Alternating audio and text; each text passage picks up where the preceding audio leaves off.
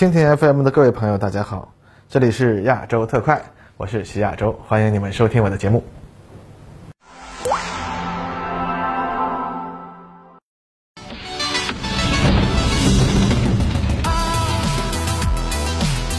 各位观众，大家好，欢迎乘坐亚洲特快，我是观察者网的徐亚洲，在这里啊，和大家一起继续关心军事科技的前沿话题。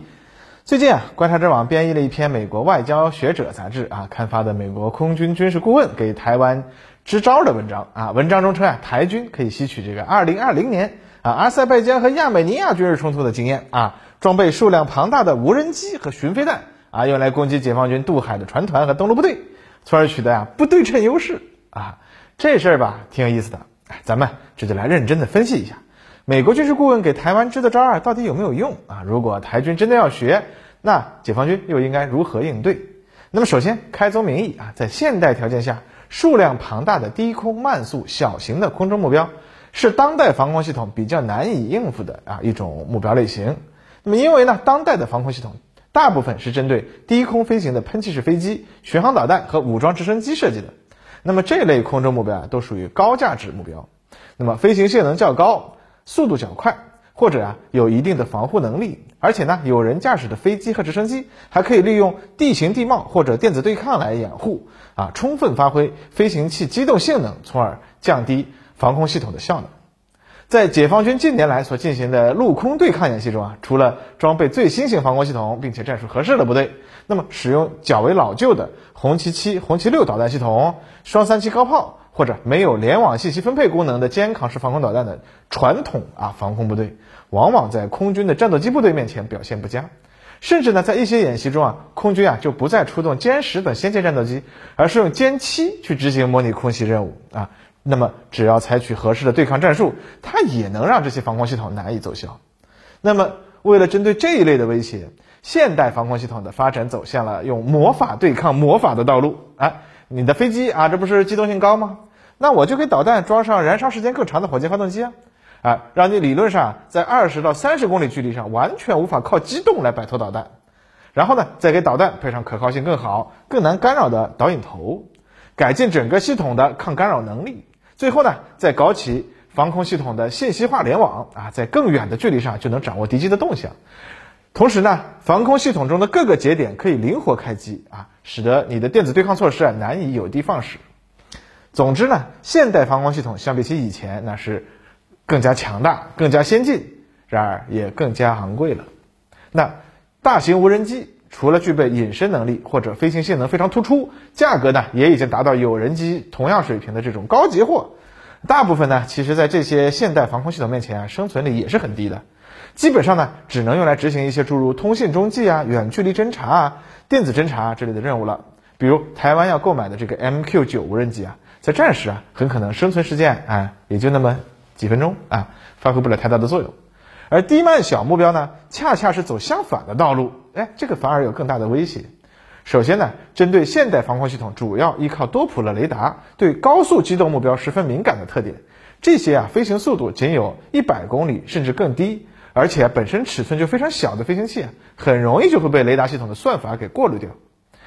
其次呢，虽然单个的低慢小目标仍然很容易被击落，但它呀不会单独行动，而是成群结队的过来，啊，这就很容易消耗到对方的待发弹药。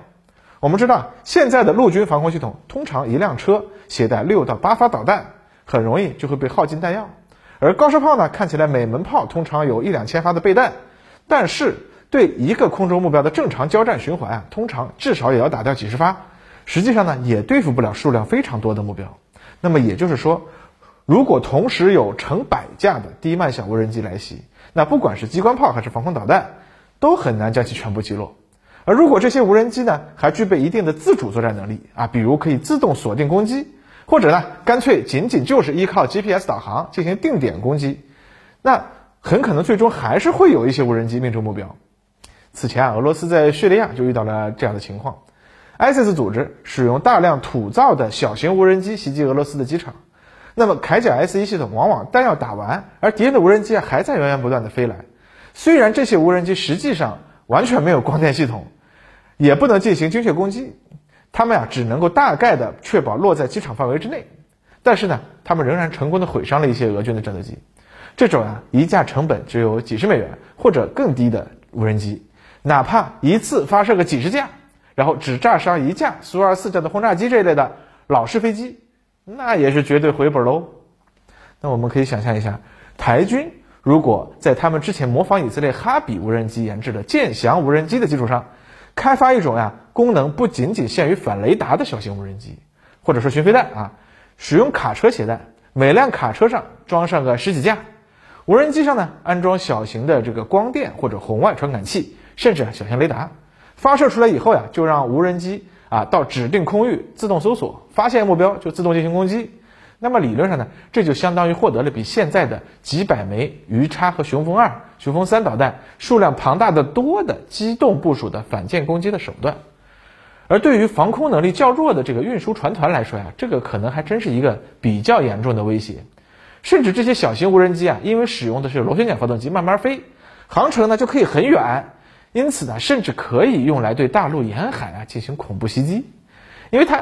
也无法识别目标类型什么的嘛，打中什么东西啊，完全靠随缘。那么客观来说，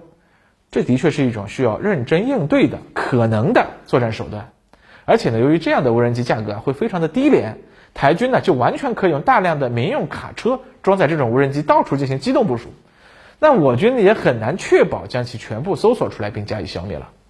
那么，无人机真的是台军以武拒统的杀手锏了吗？啊，当然也不是啊。首先啊啊，低慢小无人机或者说巡飞弹虽然很讨厌，但说到底啊，它还是不能和正经的导弹相提并论的嘛。它的杀伤能力、搜索打击能力都非常有限，要想仅仅依靠这玩意儿击退解放军登陆行动啊，那还真是有点想多了。其次呢。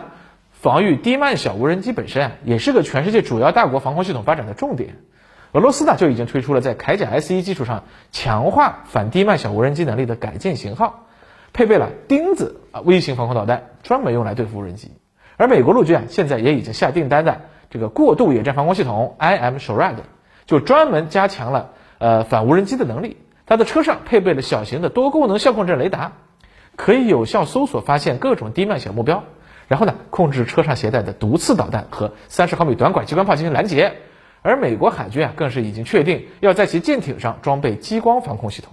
虽然这种激光防空系统的功率并不大，还不能击落敌方战斗机和反舰导弹，但是啊，您已经足以将这个低慢小无人机凌空烧炸了啊。那么类似的系统，解放军也在发展嘛。此前珠海航展上，我们已经看到了西安天河啊、保利科技等国内军工企业所推出的这个外贸版。啊，防低慢小的光电雷达搜索系统和激光防空系统。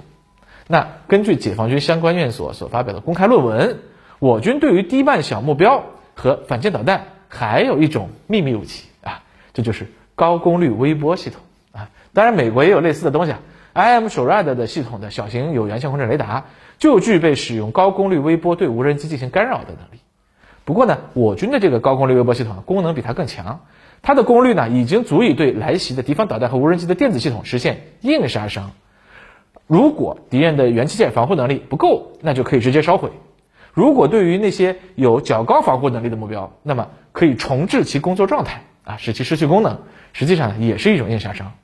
而且呢，高功率微波系统还有一个好处，就是它的探测和攻击过程共用一个天线，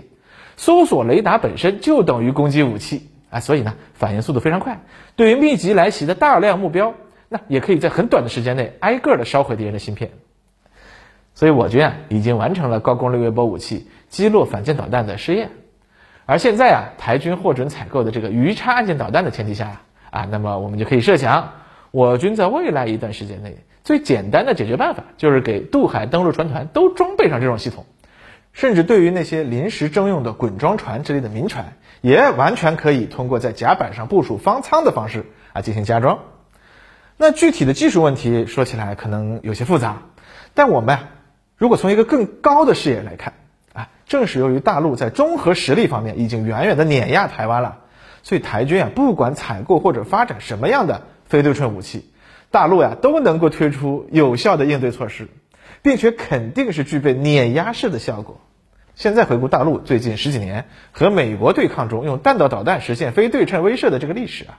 其根本点还是在于大陆和美国的综合国力的此消彼长，而不是因为我们采取了什么奇谋妙计。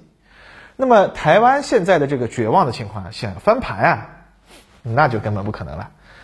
好了，这就是本期节目的全部内容，感谢您的收看。顺便呢，列车长的聊天节目《观其有语》现在也已经在蜻蜓 FM 上线了，欢迎各位继续关注哦。